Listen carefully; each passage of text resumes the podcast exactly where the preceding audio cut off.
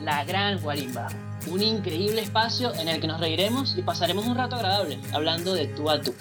Antes que nada, darte las gracias a ti que nos estás escuchando eh, por, por seguirnos hasta este momento. Y bueno, comentarte que ya estamos en el episodio número 3 de este podcast que principalmente está dedicado a crear y difundir contenido de interés para las familias en áreas en las que MG Campamento tiene mayor experiencia. Eh, los invito a, a ustedes a seguirnos por las redes sociales. Si les gusta lo que escuchan a través de la Gran Guarimba, recomendarnos a, amigos, padres, a familias, para que esta familia pueda seguir creciendo, que es la familia MG.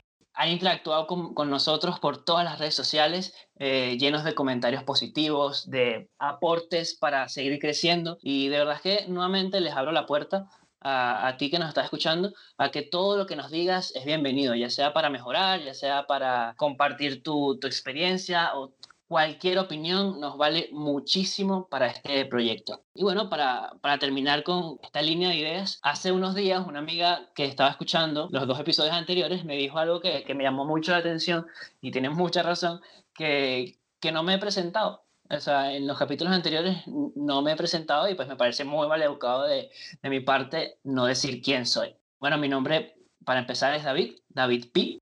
Sí, Pi es mi apellido, como 3,14. Y bueno, tengo en, el, en MG Campamento, tengo 10 años ya contando este verano que, que se viene. Y empecé trabajando de muy pequeño como asistente también de monitor o, o subguía, como le decíamos en Venezuela. Y pues nada, desde ese momento hasta ahora sigo sintiendo la misma pasión y la misma entrega por lo que es MG Campamento y lo que me ha llevado a, a ser quien soy hoy en día, tanto en el campamento como en el resto de, de mi día a día. Y bueno, pues creo que con eso ya me conocen un poquito más. Probablemente me irán conociendo a medida que vayamos pasando por los siguientes episodios. En los episodios anteriores, en el episodio anterior, habíamos pospuesto el, el tema en el cual íbamos a hablar que era el tema de negociación y disciplina. Hoy sí vamos a hablar de, este tema por fin.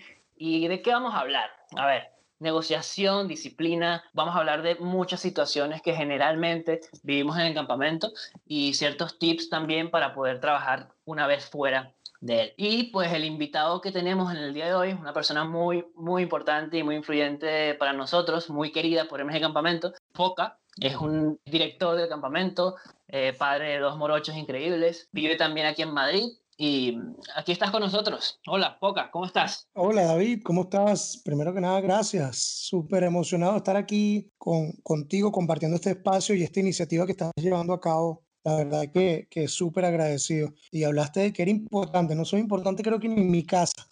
Querido, espero.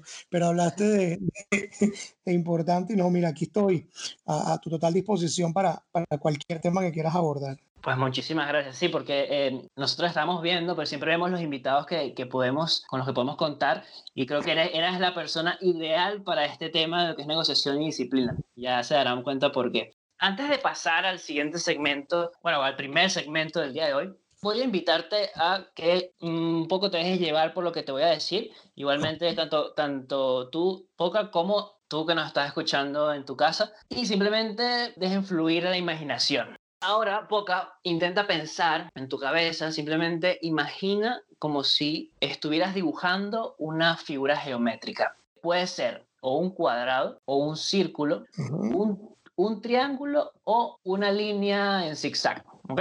Te voy a dar cinco segundos para que la dibujes en tu cabeza, lo primero que se te ocurra.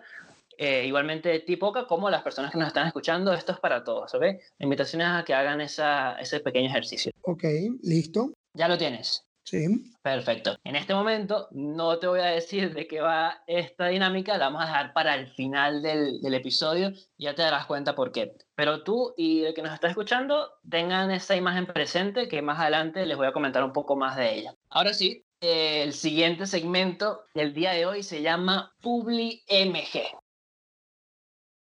En el campamento eh, hay algo que se llama, lo que llamamos calistenias.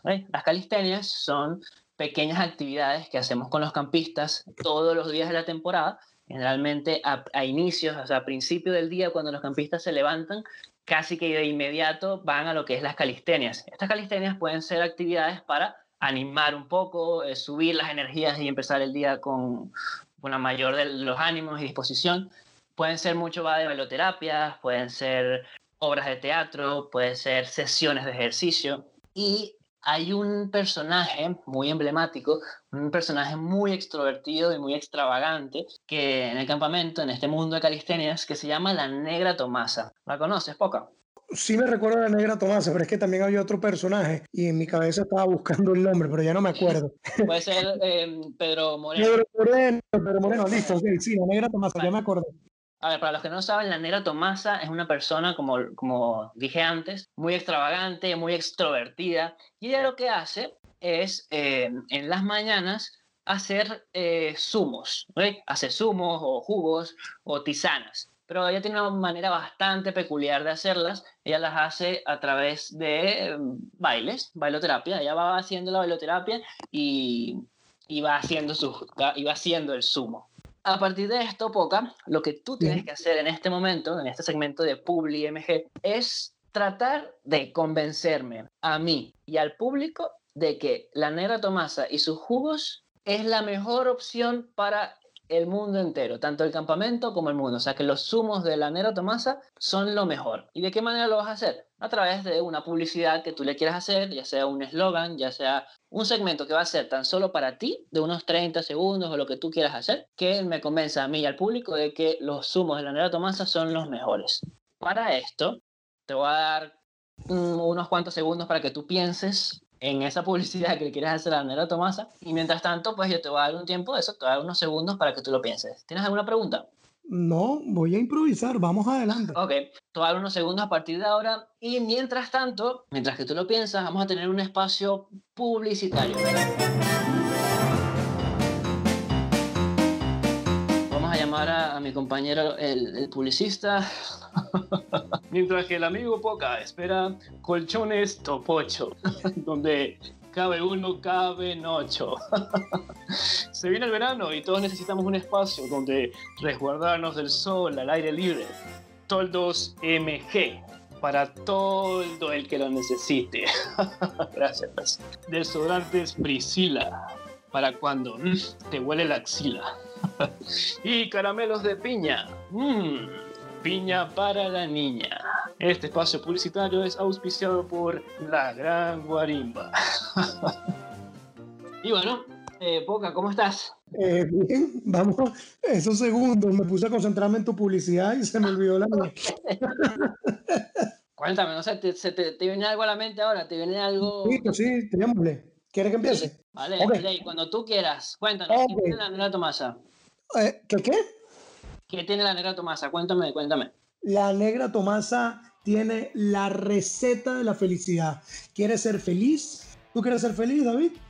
Mm, sí, siempre. ¿Quieres estar lleno de energía? También lleno de energía, ¿por qué no? ¿Quieres tener muchos amigos? ¿Quién no? Claro que sí. Pues la negra Tomasa te lo tiene todo en un práctico empaque que te va a permitir lograrlo. Fíjate, con muchas frutas, lleno de mucho sabor, la negra Tomasa te trae una tisana llena de alegría. La tisana te va a llenar de azúcar y de felicidad tu vida.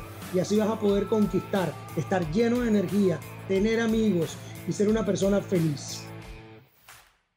¿Qué más te puedo ofrecer, David? Cuéntame. Ah, yo, yo lo quiero, yo lo quiero. Ahora les pregunto a ustedes, público, ¿lo, ¿les convence? ¿Quieren, ¿Quieren esos zumos de la negra Tomasa? Yo te voy a responder por ellos. Claro que sí. Claro que sí. bueno, pues, mm, Poca, muchísimas gracias nuevamente por, por esa creatividad, ese eslogan de, de, publicidad de la negra Tomasa. Esto era un poco para, para eso, para romper el hielo y, y, poder entrar un poco más calientes en lo que es el tema que realmente nos interesa ahora, que es el segmento de negociación y disciplina. Poca, en, ¿qué queremos decir? O sea, ¿a qué nos referimos nosotros por negociación en, en campamento?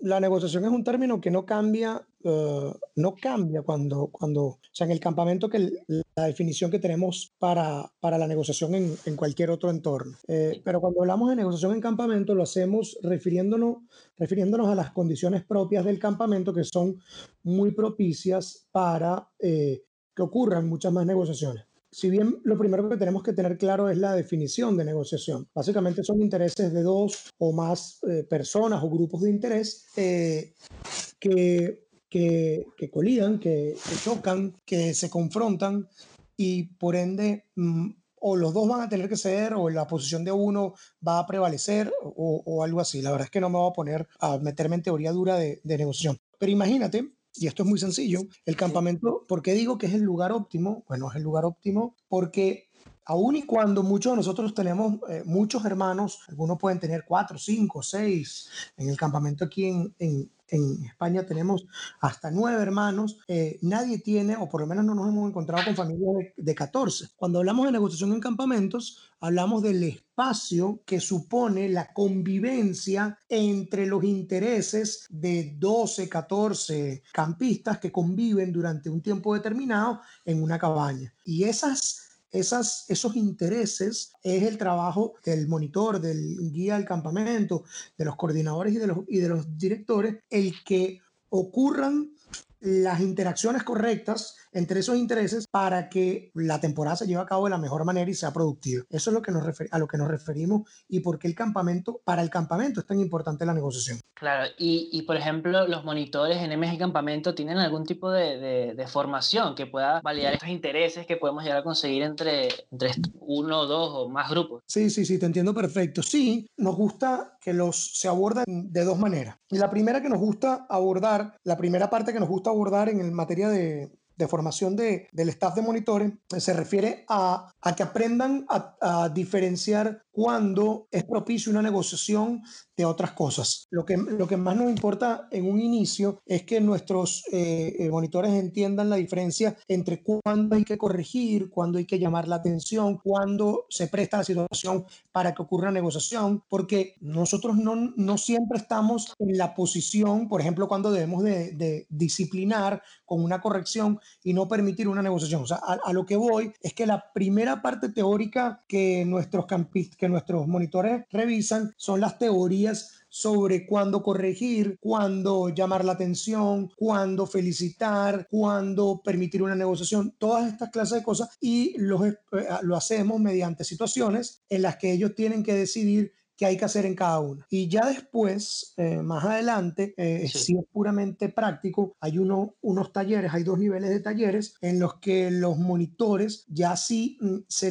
se, son introducidos a una situación con otros dos compañeros. Uno es el campista, el otro es otro campista, o uno es el guía, el otro es otro campista, y tienes a una tercera persona que es otro monitor más que está con, con viendo la situación, cómo se desenvuelve. Estas situaciones duran pocos minutos y después la persona que está afuera eh, eh, viendo simplemente les da feedback a los dos sobre cómo manejaron la situación. Todo lo hacemos en la búsqueda de que nuestros guías y monitores no, no se encuentren con estas situaciones. Uh, y, no estén y, no estén preparados para, para, para ello. Las hubieran visto, exactamente. Más o menos cuando, porque entiendo que me estabas hablando de que muchas veces hay que entender esa diferencia, ¿no? Entre cuando hay que negociar o cuando definitivamente estamos ante un, un caso donde sean más temas disciplinarios, ¿no? Y aprender a diferenciar unos de otros.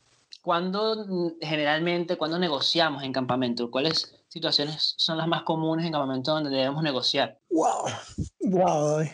Fíjate, negociamos en, en en todo momento. En casi todo momento. Fíjate, yo te pongo un ejemplo típico. Cuando, cuando tú me dijiste que el tema iba a ser negociación, yo decía, bueno, ¿cuándo se negocia en campamento? Sí. Y, yo, y yo me ponía a pensar y decía, wow, desde que yo me levanto, yo siempre fui guía de, de Sakisaki, de los niños más pequeños de, de la temporada. Y desde que tú te levantas, tú negocias desde qué se van a, a, a poner, eh, es decir, su primera ropa del día. Uh, pero, por ejemplo, y pongo el ejemplo de una mañana típica de un guía de un guía de una de una cabaña. El guía puede negociar si si el campista se pone una camisa u otra o si lo deja ponerse un tipo de zapato u otro o un suéter u otro, pero el guía no puede negociar durante la mañana que se cepillen los dientes por poner un ejemplo. Eso okay. no, no, entra dentro de una negociación. O que me lave las manos, o que me lave la cara. O sea, es decir, las normas de higiene por lo general no se negocian. ¿okay? Esas pertenecen okay. más a, ni siquiera pertenecen al tema de disciplina, simplemente son, de, tú das una, una directiva sobre algo que se tiene que hacer y ya. Ahora, que hay momentos y formas, sí, pero te acabo solo de hablar de la, la mañana. Después cuánto comen, cómo comen, a qué velocidad comen, qué comen. O sea, y ahí pueden ir durante todo el día hablando. Yo siempre jugaba, y esto lo jugué mucho más cuando era coordinador y cuando fui director. Mi objetivo es formar a mi cabaña o a mi staff para que entienda y delegue el criterio para negociar. ¿Qué te quiero decir esto? Si yo el primer día en una temporada tenía que estar negociar todo con mis campistas o hacía, no sé, vamos a poner un número 100 negociaciones en un día, yo buscaba que el segundo solo fueran 80 y que el tercero ellos negociaran 75, pero ya yo no me ya yo no era la persona que estaba en la negociación, sino ellos lograban tener las herramientas como para tener conversaciones que les permitiesen tomar decisiones y las negociaciones. Al final del camino se negocia todo el día. Mi objetivo como coordinador es formar a mis monitores para que enseñen a los propios campistas a ser eficaces a la hora de hacerlo. Ok, o sea, más allá de, más, más, allá de las capacidades que evidentemente con todas estas formaciones adquirimos los monitores para saber cuándo negociar, cómo negociar, también entra un poco la capacidad que podamos tener para inculcarle a los campistas esa habilidad de negociación, ¿no? Que les permite a ellos tomar decisiones, algo hasta entre ellos mismos. Que al final del camino el campamento, a eso es a lo que se dedica. Cuando, cuando un padre me dice, yo quiero mandar a mi hijo al campamento porque solo, eh, porque lo que quiero es que se divierta, yo, yo estoy totalmente de acuerdo. Pero si no vemos el fondo de lo que eh, los niños ganan cuando van al campamento, perdemos la perspectiva completa de lo que hacen. Al final, cuando yo educo a los guías o yo preparo, formo a los guías o monitores del campamento, no los estoy preparando para que sean buenos llevando una negociación entre campistas. No, e, eso, eso, eso es muy superficial. Lo que nosotros queremos es en darle herramientas a nuestros campistas para que ellos logren hacer negociaciones efectivas. Probablemente al principio exista un guía que le tenga que dar forma a la negociación y los ayude a interponer. Yo, yo puedo entender. Suponte este ejemplo, y disculpa que si me extiendo. Tú tienes un campista que es hijo único y no está acostumbrado a negociar con nadie por el tiempo eh, para pasar al baño, por poner un ejemplo, quién es el primero que se ducha. Imagínate una hora de baño en una habitación en la que tienes tres o cuatro duchas al mismo tiempo. No todos se pueden bañar. ¿Cuándo me toca a mí?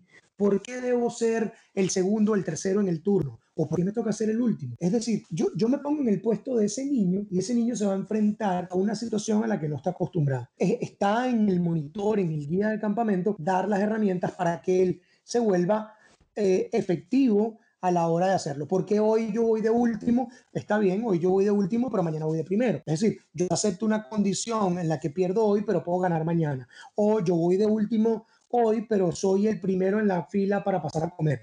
Y es decir, es ahí donde le vamos dando herramientas a nuestros campistas. Y, nuevamente, fíjate, al principio me preguntaste, ¿le das herramientas a, a tus guías o monitores?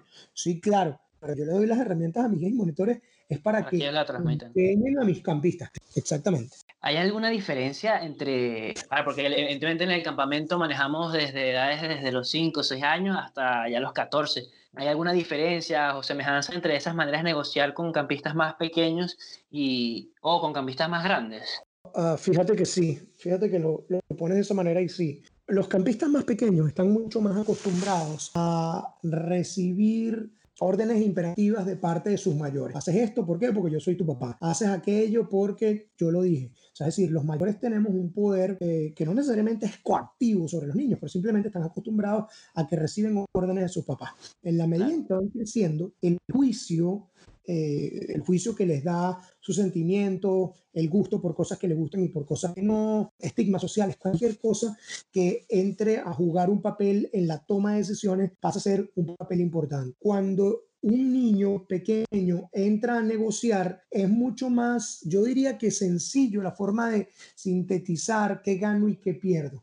Mientras que cuando los niños empiezan a ser mayores, eh, tienen que sopesar muchas más cosas. Un niño, puede, un niño pequeño sopesa, supongamos, para hacer un ejercicio muy, sencillo, eh, una, dos o tres cosas máximo a la hora de, de, una negociación, mientras que una persona grande o un niño ya grande, eh, cómo se va a sentir, qué pierde y qué gana, en términos de la sociedad, cómo me ven los demás si pierdo esto o dejo perder. O sea, hay muchas más cosas. Y yo siempre, siempre le digo a, a, a los, a los guías que en la medida en que somos más grandes, pasamos de ser el tipo que está en la negociación a ser más un intermediario de, de la negociación. Cuando los niños son más grandes, tenemos que ponernos mucho más en, su, en sus zapatos eh, para entender desde qué posición están negociando. La, yo creo que las negociaciones de niños grandes eh, pueden llegar a ser más, más complejas por, por mil razones, que no hace falta precisar, pero y por eso preparamos para situaciones de niños grandes a nuestro staff que trabaja con, pues, con niños grandes. Claro, o sea, me llama mucho la atención lo que, lo que dices, porque justamente recuerdo, em, a mí, bueno, en verdad siempre me ha gustado mucho trabajar con chiquitos, pero bueno, al final, a medida que iban pasando los años, pues fui trabajando más con las últimas cabañas, ¿no? Y me llama la atención que, al menos mi manera, o sea, la manera con la cual a mí me encantaba abordar a los, a los más grandes, era algo que tú decías, que era poniéndome mucho eh,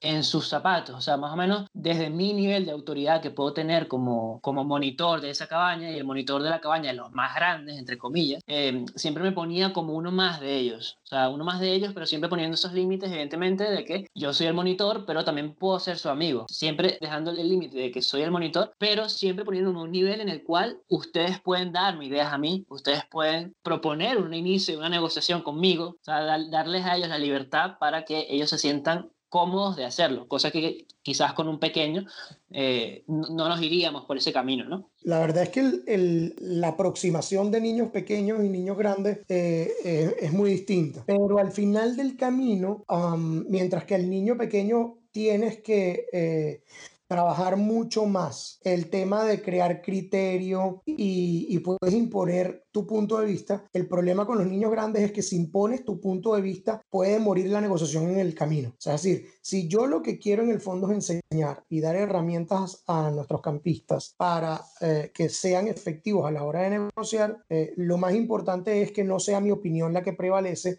sino que sea una verdadera negociación la que ocurra entre ellos o entre la institución o conmigo, de forma tal que siempre eh, terminen teniendo herramientas y no al final terminen sintiendo que es la autoridad la que se impuso y ellos no pueden proponer nada o, ganar nada a la, hora de, una negociación. Tú has planteado una situación que, que me, me, pasaba muchísimo y creo que pasa en en, bueno, en todas las temporadas que, en las cuales estamos, que es cuando los campistas más pequeños, generalmente los, los y los bambús, que ellos suelen tener entre 6 y 8 años, ellos suelen ser más dispersos, por lo que es más complicado encontrar la manera de captar su atención para que puedan limpiar, por ejemplo, sus cabañas en, la, en las horas de limpieza, ya que necesitamos que en ese momento toda la cabaña contribuya en este tiempo, porque entonces muchos de ellos prefieren salir a jugar, otros acostarse a dormir, o desordenar sus camas. Y también muchos otros están motivados a limpiar, pero se frustran con la actitud de, de los demás. ¿Cuál sería la mejor manera de lograr aprovechar esa hora con los campistas? O sea, debemos negociar ahí. Cuando tú entras a negociar, tú tienes unos intereses y debes sentir que ganas algo y pierdes algo. El problema de la hora de limpieza es que eh,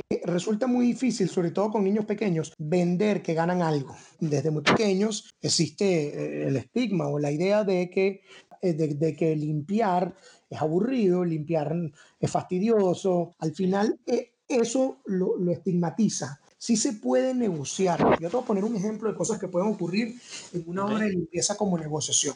Fíjate, a pesar de que existen cosas en una hora de limpieza que son, ah, que a cada niño le toca hacer, te pongo un ejemplo, ordenar mi, mi maleta o ordenar mi cama, son cosas que debo hacer y cada niño lo debe hacer. Pero, ¿qué pasa con, por poner un ejemplo, barrer la cabaña? Eso no lo hace todo el mundo, lo hace un niño específicamente. ordenar las toallas por colores, ordenar los zapatos. Esas son cosas que pertenecen a, la comunidad de la cabaña. Y eso ah, no puedes pedirle a los 12 niños, a los 14 niños que sean los que ordenen eso. Y hay que dividir las tareas. Entonces, ¿dónde podría entrar una negociación típica en una hora de limpieza? En la distribución de esas tareas. O sea, es decir, dime cuáles son las que a los niños no les gustan. Ah, te puedo poner un ejemplo. Todo lo que sea ordenar con patrones, y eso es una de las cosas que uno les enseña de lo fantástico que puede ser ordenar. Si es ordenar por colores, las toallas, les termina gustando. Si es ordenar por, por marcas de pasta de dientes, a veces hay niños que ni siquiera saben que la pasta de dientes son de distintas marcas y ahí lo descubren. O los zapatos por colores. Pero de repente barrer, oh, barrer no es tan, tan chévere. Barrer no es tan, tan guay como dirían aquí en, España. Eh, eh, ¿Por qué? Bueno, porque resulta fastidioso, porque resulta molesto, porque es monótono. Entonces de repente, bueno, me toca barrer hoy, pero eh, mañana soy del grupo que ordena los zapatos. Y ahí está el tema, ahí está, cómo el guía maneja la situación de forma tal que el niño no sienta que pierde eh, eh, siempre. El niño que le toque barrer todos los días, pues bueno, le parecerá molesto, o recoger papeles alrededor de la cabaña, o cosas de ese estilo. Pero si, si él siente que hoy o hizo algo, o más tarde puede hacer otra cosa que, que sea una ganancia para él, ahí sí puede estar. Entonces, creo que sí hay espacios para negociación en todo momento, incluso en la comida, como lo dijiste, hay espacios. O sea, no es que el niño, bueno, no, vamos a negociar y no comes. Y yo te, no, pero, pero si tú me pruebas esto, yo te, yo te puedo dar aquello. Hay espacios para negociación en, casi cada momento del campamento. Solo hay que sacarle provecho. Con, lo último que dices, va mucho de esto de la reciprocidad, ¿no? De, de, esas conversaciones. Hoy, hoy por ti, mañana por mí. O un poco va de que sea todo recíproco. Tengo otra, otra situación que, que no quería dejar por fuera, porque me, me, da bastante curiosidad, poca. Sabes que una temporada, en, me acuerdo, una temporada en Nirwa, que es una de las sedes que tenemos actualmente en Venezuela, era una temporada corporativa eh, yo era monitor de, de, los Robles, que son esta cabaña de, de, campistas de 12, entre 12 y 14 años. Ellos venían de diferentes regiones del país y por ende eh, tenían, venían de diferentes realidades también. Recuerdo que había un campista, no voy a decir su nombre real, pongámosle un nombre por confidencialidad, Ángel. Él definitivamente ejercía un liderazgo importante sobre el grupo de 18 campistas que yo tenía en ese entonces eh, en esa cabaña, junto con otro compañero monitor. El detalle estaba en que él impulsaba a los demás a portarse de maneras indebidas durante el día y hasta en la noche. ¿no? Por ejemplo, molestaba a los más pequeños, persuadía a los demás a no hacer las actividades o cosas tan simples como no dejar dormir al grupo pasadas las horas de la noche. ¿Cómo tendríamos que abordar este tipo de campistas o cómo lo abordamos? Eh, también hay un, un, tema de negociación o un tema más de disciplina.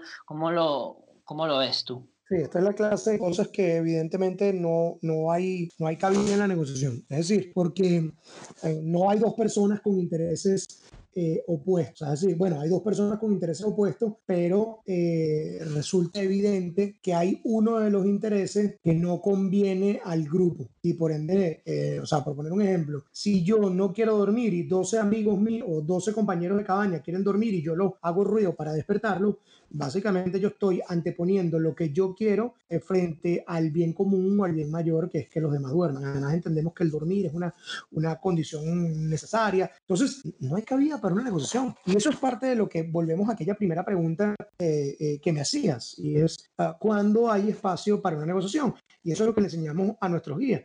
El guía automáticamente se le dispara ahí el, el, conocimiento que tiene y aborda la situación ya no desde la perspectiva de una negociación, la tiene que abordar desde, eh, desde la perspectiva de, de, corregir la situación. Eh, al final del camino, em, la disciplina, que es básicamente hacer, eh, existen unas normas y unas reglas en el campamento, se tienen que cumplir. Y basado en el hecho de que yo quiero enseñar a los niños y hacerlos crecer, no hay cabida para que entonces relajemos las normas del campamento, que son, que, responden al máximo beneficio de todos, para que unos pocos eh, se sientan felices. Entonces, no, la verdad es que ahí la verdad lo que corresponde es eh, una corrección, un llamado de atención eh, que, nos permita, que nos permita hacerle entender. Dices que en esos casos la mejor manera, bueno, no la mejor manera, sino que la manera es ya aplicar temas de corrección, ¿no? Corrección de comportamientos o, de esas conductas. ¿Cuál es la, cuál sería la mejor estrategia o una estrategia que pudiésemos abordar ante, ante este tipo de, de, campistas donde quizás tienen algunos malos comportamientos. No, fíjate, es increíble, pero una de las cosas más, más importantes cuando hacemos una corrección es que nosotros tenemos que, que hacerle entender al niño qué es lo que estuvo mal de su comportamiento. Más allá de si lo que yo hago es que te regaño, más allá si yo te pongo de último en la cola, qué tipo de corrector uso, más allá si yo lo que hago, o sea, no importa cuál sea la forma de llamar la atención del niño, lo más importante es que el niño entienda dónde está el error, dónde pasa por encima del derecho del otro, dónde, o sea, es decir, dónde, qué es lo que está haciendo mal. Y la mayoría de las veces, la verdad es que nunca me he encontrado con un niño que tú te sientes a hablar y tengas una conversación de verdad profundo y el niño no entienda que hizo algo mal y por qué lo hizo, ¿ok? Puede ser que en un momento de rebeldía te diga que no, pero lo primero que debemos de hacer es sentarnos con el niño eh, que, al que estoy disciplinando, al que estoy corrigiendo, y tienes que buscar en la primera aproximación es que él entienda por qué tú estás disciplinando? ¿Por qué tú estás corrigiendo una determinada situación? Pero no porque desde mi perspectiva, sino porque desde lo que le estoy causando o lo que ese niño le está causando a los demás. Entonces, la mayoría de las veces son conversaciones muy sencillas en las que tú le preguntas, ¿tú sabes por qué te estoy llamando la atención? Y probablemente el niño ya sabe y él sabe que hizo tal cosa, y tal cosa. Y, simplemente con una serie de preguntas bien llevado, eso también se le enseña a los guías, eh, el niño solo, sin que tú se lo tengas que decir, el niño eh, llega a la respuesta de cuál es el bien lesionado, cuál, cuál es el derecho lesionado, cuál, qué es lo que está haciendo mal, básicamente. ¿Okay? Y, lo, y lo siguiente que debe ocurrir es que también tienen que entender que mm, tiene que haber una consecuencia. Y la consecuencia no puede ser, eh, aquí no estamos hablando de consecuencias malas, y la consecuencia es que no sigas hablando y te acuestes a dormir, esa es la consecuencia. No estamos hablando de que yo te hago un castigo o algo por el estilo, pero tiene que haber una, una corrección, no es yo te invito a que reflexiones y no corrijo la actitud, no, no, no, tiene que haber una consecuencia. de, eso de la mano me parece muy, muy importante el tema de las consecuencias. Me acuerdo muchísimo en, en todas estas formaciones que, que, que, teníamos en su momento y bueno, ya aplicándolos a la práctica, que hay ciertas, o sea, hay como que yo, lo, yo siempre lo divido así, como una, tipos de consecuencias, ¿no? Hay unas consecuencias, evidentemente, que yo las pudiésemos decir que son consecuencias lógicas, que, oye, a ver si, si un campista tiene algún tipo de comportamiento donde, donde evidentemente hay algo que hay que reparar de lo que, de lo que él ha hecho, una consecuencia lógica que ese mismo campista, la corrección es que él mismo tiene que solucionar lo que él hizo desde un principio. Por ejemplo, me acuerdo muy claramente, también hace, hace unos años, una temporada, unos campistas, el primero, segundo día, los más grandes, eh, pintaron, las paredes, o sea, pintaron las paredes con los inicial, las iniciales de su nombre en una de las cabañas con, con pintura, ¿no? Y tal cual, o sea, como, tal cual como tú lo dices, hubo una primera aproximación, pero sin embargo hubo esa consecuencia lógica donde ellos mismos tuvieron que solucionar o reparar lo que ellos mismos hicieron, que fue eh, pues tener que estar la hora, toda la hora de limpieza pasándole, pasándole esponja a las paredes para que esas letras se, se borraran, ¿no? Sí, es una de las cosas que eh, de la mano de estos, de los psicólogos infantiles, eh, los directores de campamento hemos ido aprendiendo a través de los años. Tú, tú, cuentas esa anécdota y yo te pongo el ejemplo. La primera vez que yo fui, la primera vez que yo fui a, a un campamento y nos portamos mal, teníamos ocho años y no me, importa, era otra época de campamentos, pero eh, eh, a lo que voy es que nos portamos mal porque nos escapamos de una cabaña, nos escapamos de una cabaña y no, me recuerdo qué era lo que habíamos hecho, pero al final del camino el correctivo que, que nos hicieron no tuvo nada que ver con el que nos quedáramos en nuestra cabaña. Eh, no me acuerdo qué nos pusieron a hacer que, que no fue coherente con la acción que estás intentando de corregir. Entonces, Em, estoy muy de acuerdo contigo. Hoy en día sabemos de, de, la psicología infantil que cuando uno quiere corregir algo, el, el, el castigo, el corrector, como lo quieran llamar, eh, la verdad a mí no me gusta usar la palabra castigo, pero la forma de corregirlo debe estar estrechamente ligada con la acción correcta. Si tú pintaste, o sea, rayaste una pared, bueno, amigo, véngase que va a pintarla de vuelta. O sea, ¿por qué? Porque yo no solo te estoy, probablemente no sea una cosa que te guste o algo, pero yo te estoy enseñando sobre lo que es correcto y lo correcto es que esa pared esté sin pintar, o sea, esté sin rayar, esté pintada. Y si yo te obligo a volverla a pintar, entonces te estoy enseñando cómo es que quiero que esté y debe estar así por alguna razón. Entonces, mm, eh, esto hoy en día se sabe que cuando estamos disciplinando, el, el, la corrección debe estar estrechamente ligada con lo que estamos buscando. O sea, por ejemplo, te peleaste con, con tu hermano, te peleaste con un compañero en, en la cabaña, entonces eh, mm, ahí lo usamos es pedir disculpas, eh, eh, directamente al otro. ¿Por qué? Porque lo que queremos es enmendar y enseñar al niño cómo ser amigos efectivamente y no cómo estar disgustados. es decir, siempre la corrección debe estar eh, en, basado en los hechos que ocurrieron y no buscar un, un, castigo de, no sé, es que en nuestra época de campamento cuando éramos campistas te ponían, no sé, a mirar la pared y la verdad es que no, no, y te habías peleado con un compañero. Entonces era un castigo, un llamado de atención, una corrección que no tenía valor desde el punto de vista de generar aprendizajes. Una última pregunta eh, que tú extrapolando lo que acabas de decir, eh, que al final siempre hay que tener una consecuencia que genere aprendizajes en, en, el campista. ¿Qué se espera al final? O sea, ¿qué se espera que un campista refuerce en, en, el hogar, ¿no? Una vez que llega a la casa, tras volver de una temporada de dos semanas en, en MG Campamento. O sea, ¿qué, ¿qué, es lo que esperamos que el campista llegue sólido a, a casa? Yo quiero, nosotros hacemos un esfuerzo en, en reforzar lo que los, los eh, norteamericanos llaman social skills, okay. que son esas eh, cualidades a la hora de socializar. Y tú tocaste una hoy que me pareció fundamental, la capacidad de negociar. Y es decir, um, cuando un niño, por ponerte un ejemplo, eh, vuelve a su casa y es capaz de llevar mejor efectivamente una negociación con sus padres, con sus compañeros de clase el año entrante, con sus hermanos. Y, y una negociación eh, eh, básicamente lo que significa es uh, yo tengo una posición, la otra persona tiene otra y buscar un punto intermedio en el que ambos tengamos que eh, ceder o alguno va a tener que ceder más que el otro para, para lograr un, un, punto intermedio. Por ejemplo, esa sería una. O, o sí. otras, otras cualidades pudieran ser eh, la capacidad de comunicarse efectivamente, que está muy ligada a la negociación. Una persona que puede llevar una buena negociación probablemente es una persona que tiene una, mm, una, una capacidad de comunicación eh, eh, mayor. Nosotros nos gusta que los niños vuelvan a casa, más que muchos papás te llaman y te dicen, wow, eh, llegó a la casa y dobla su ropa o, o hace su cama. Y, y, sí, y sabemos que eso ocurre, o agarra eh, bien los cubiertos. Son cosas típicas que ocurren. Eso tiene que ver con, con otras cosas que son el condicionamiento, eh, es decir, hay otras cosas. Pero lo que más nos gusta es que ese niño se haya crecido. A mí me gusta más cuando un papá te llama y te dice, ¿tú sabes qué? Noto que mi hijo maduró. Papá, tú le preguntas por qué, no lo sé. Pero es que ahí viene, es, es eso lo que produce el campamento. Habla, habla diferente, ¿no? habla distinto, es mucho más seguro, que aprende a valerse mucho más fácil o mucho mejor por sí mismo en las situaciones cotidianas de la vida. Se comunica mejor, por supuesto. El campamento supone un destete. ¿Quién negocia por mí cuando, o quién negocia por mí cuando yo soy un niño? Mi papá. Mi papá es el que decide que yo hago, no. Cuando yo me voy dos, tres semanas al campamento, cuatro semanas al campamento, ¿quién negocia por mí? Yo.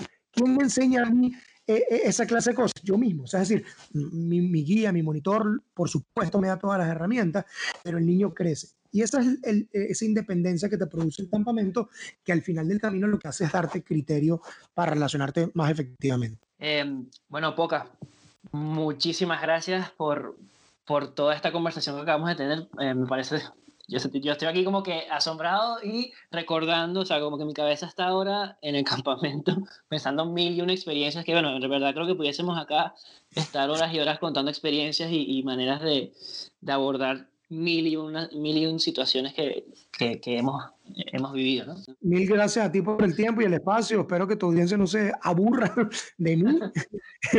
eh, estoy un montón, estoy aquí a su orden.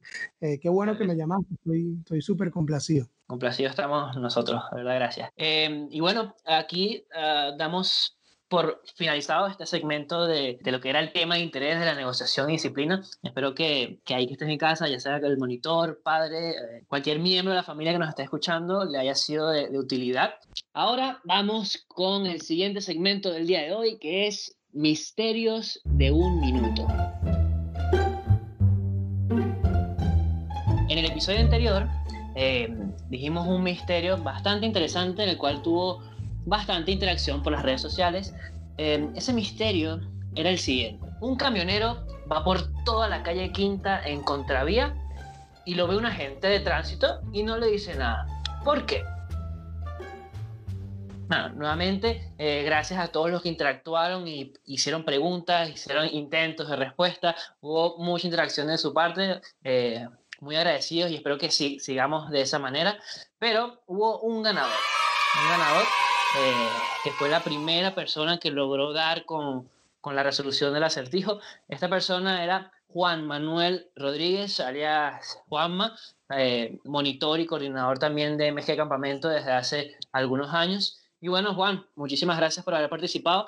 Eh, te invito a ti y a los demás a intentar superar a Juan en estos misterios de un minuto, en los momentos que se, que se presenten. Esta vez, en el día de hoy, no vamos a decir otro misterio de un minuto, vamos directamente a pasar a la parte final de este episodio que le vamos a llamar formas de la personalidad. ¿Recuerdan eh, aquella imagen, eh, aquel dibujo que les dije en un principio del episodio que, que, que se imaginaran, verdad? Les dije que para los que no nos escuchaban en ese momento, que se dibujaran en sus mentes eh, una figura geométrica. Esa figura geométrica podía ser un cuadrado, un triángulo, un círculo o eh, simplemente una línea en zigzag. Esto todo tiene un porqué. Eh, y es el siguiente, hay una conferencista muy famosa, inglesa, llamada Connie Podesta. ella es una licenciada en comunicación y negocios y tiene más de 25 años de experiencia haciendo una conferencia llamada, eh, como es el nombre de este segmento, llamada Formas de Personalidad. Ella dice que de acuerdo a la imagen que tú te hayas imaginado, la primera imagen que te hayas imaginado en el momento que te pedí hacer el dibujo, va de la mano o concuerda con ciertos rasgos de personalidad muy característicos de cada uno son simplemente unos tips que les voy a dar a continuación, pero simplemente para hacerlo un poco más eh, simpático. Los que hicieron un cuadrado, los que hicieron un cuadrado suelen ser personas organizadas, según, según Connie, son personas organizadas, trabajan duro, pueden ser tercas y también pueden ser analíticas. Los que hicieron el triángulo son personas que les encanta debatir y discutir, son personas abiertas. También suelen ser muy impacientes y también eh, suelen ser multitasking, es decir, que son, les gusta, son multitareas. Los que dibujaron un círculo son personas que son empáticas, son personas que odian el conflicto, se suelen tomar las cosas muy personales y son personas que trabajan mejor en, equipo. Y los que dibujaron eh, la línea en zigzag, eh, me incluyo en ese, en ese equipo, son personas que son enérgicas, son personas generadoras de ideas, son desorganizados, ahí también me incluyo completamente, y se adaptan fácilmente a, las cosas. Según Connie, ella habla de, ella cuando le comenta al público sobre esta dinámica, ella dice que con esto se puede reconocer los rasgos de personalidad no solo en sí mismo, ¿no? sino también en las personas que nos rodean. Y también dice que tengamos en cuenta que no existe como tal una evaluación de personalidad que pueda describir total y exactamente la personalidad única y cambiante de un individuo, ¿no? Ella de hecho dice que probablemente, no sé si a ti que me estás escuchando te pasó, a mí en lo personal sí, me siento muy identificado con varios rasgos que se encuentran en distintas, eh, en distintas figuras, ¿no? aparte de la línea zigzag. Ella dice que es totalmente normal, que los resultados no siempre serán exactos, pero probablemente eh, son divertidos. Al final siempre van a ser divertidos. Y bueno, eh, toda esta actividad, toda esta dinámica que, quisimos traer al final de este episodio, va un poco también para concluir el tema que veníamos hablando con, contigo, Poca, que era que creo que una de las herramientas o una de las cosas, las cosas principales o fundamentales de cualquier tipo de comunicación que quieras tener efectiva con, con, tus, con los campistas o con las personas que te rodean o con las personas más cercanas, que siempre necesitamos entender y saber con qué tipo de persona estamos hablando. Muchas veces en el campamento eh, necesitamos en primera instancia conocer a nuestros campistas y conocer cuáles son a, a, a, grosso modo, a modo superficial, porque los estamos conociendo, pero saber cuáles son las características o cómo es su personalidad para buscar la mejor manera de llegarles, la mejor manera de poder negociar con ellos o de poder intervenir ante algún mal comportamiento que pueda tener algún campista a lo largo de, de todas estas temporadas. Y bueno, por eso vinimos y traemos esto, esta, este aporte de Connie Podesta de formas de la personalidad para, para ustedes también. Y bueno, sin más nada que decir, nuevamente agradecidos por, por darnos este espacio. Eh, les invito a seguirnos, síganos en todas nuestras plataformas. Recuerden que estamos en Spotify, en Anchor, en Google Podcast eh, y Apple Podcast.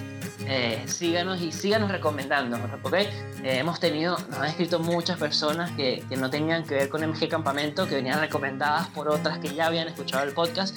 A esas personas muchas gracias y la invitación a todos los demás que lo siguen haciendo para nosotros poder seguir creciendo y poder brindando todo lo que queremos y con este gran proyecto que es la Gran Guarimba. Hasta una próxima entrega, espero verlos muy pronto con el siguiente capítulo y sin más nada que decir, feliz semana y, feliz día para todos. Hasta la próxima.